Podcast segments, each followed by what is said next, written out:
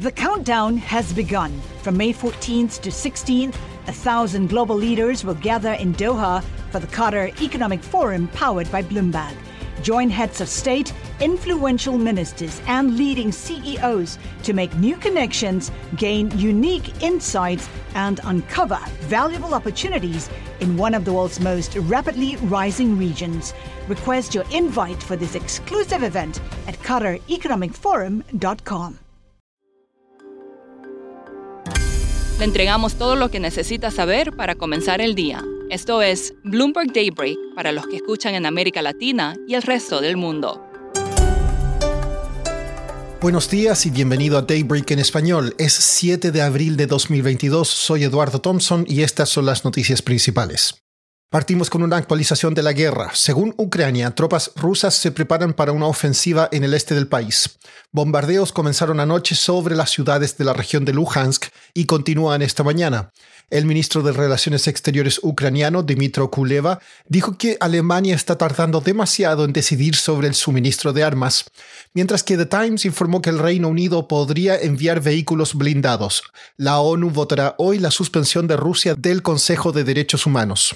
En tanto, Reuters informó que la Unión Europea aprobaría un embargo al carbón ruso a partir de agosto y Japón liberará 15 millones de barriles de crudo de sus reservas. Algo sorprendente, el rublo ruso ha recuperado todo lo perdido desde el comienzo de la guerra. Esta mañana los mercados están mostrando señales de recuperación tras ventas masivas ayer motivadas por las minutas de la Fed. Estas fueron más hawkish y revelaron que la entidad reducirá su balance en más de un billón de dólares, o sea, un millón de millones, y que elevará las tasas de forma expedita. La Fed, de hecho, discutió elevar la tasa más de lo previsto, pero decidió no hacerlo por la incertidumbre en la guerra de Ucrania. Hoy se publicarán las minutas del Banco Central Europeo.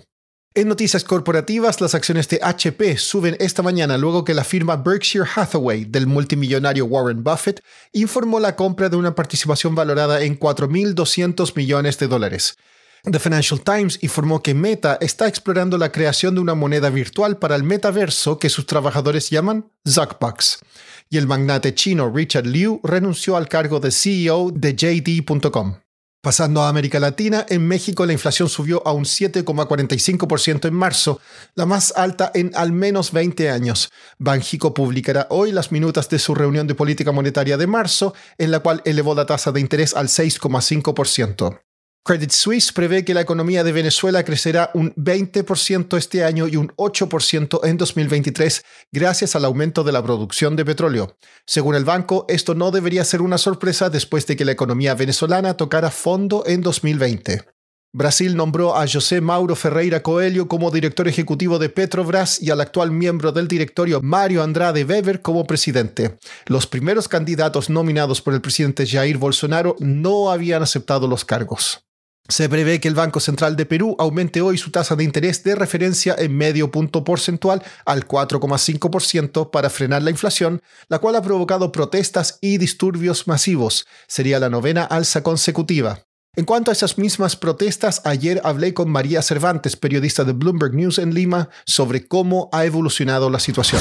Sí, las protestas empezaron el 28 de marzo, justo cuando se votaba el segundo intento de vacancia de Pedro Castillo. Los gremio transportistas anunció que iniciaban una huelga indefinida. Esta es la segunda semana a la que se han unido ya diferentes gremios, como se unieron algunos agricultores por el precio de los fertilizantes, conductores de buses, de, de otros tipos de transporte también. Hay protestas en el sur, al sur de Lima, en la región de Ica, pero las protestas el día de hoy son muy violentas. Periodistas en la zona han dicho que Incluso los mismos manifestantes dejaron a, una, a uno de los manifestantes heridos, lo dejaron morir cuando la policía intentaba llevarlos. Y luego de eso, el líder de los manifestantes llamó a la televisión a decir que la policía, que habían muerto dos personas a causa de la represión policial. Además lo anunció la vicepresidenta, que hay siete policías secuestrados en Ica. María, ¿qué medidas ha anunciado el gobierno de Pedro Castillo para calmar a los manifestantes? Lo anunciaron el fin de semana. De hecho, el sábado y el domingo el gobierno ha estado trabajando. En la primera medida medida que se anunció que era la más importante y que se supone que debía calmar la situación era reducir el impuesto al consumo de combustible al 90%. ¿Qué es lo que pasa? Que en Perú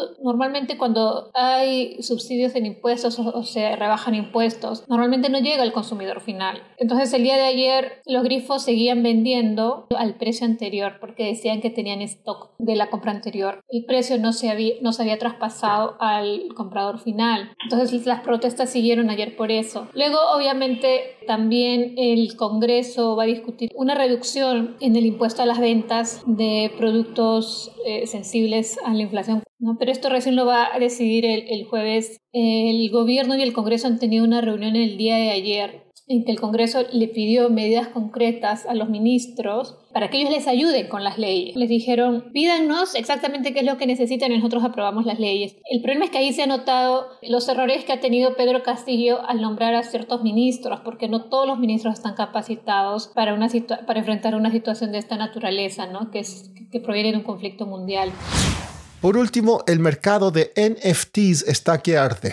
Una copia digital del primer tweet del cofundador de Twitter, Jack Dorsey, en 2006 se ofreció por casi 48 millones de dólares en el mercado de tokens no fungibles OpenSea. Este valor es 16 veces más de lo que el propietario pagó hace un año. Eso es todo por hoy. Soy Eduardo Thompson. Gracias por escucharnos. Para conocer todas las noticias que necesita para comenzar el día, revise Daybreak en la app Bloomberg Professional, donde puede personalizar las noticias que desee recibir. También puede suscribirse a la versión solo audio en Spotify, Apple Podcasts o la plataforma de su preferencia. Eso es todo por hoy. Escuche de lunes a viernes Bloomberg Daybreak.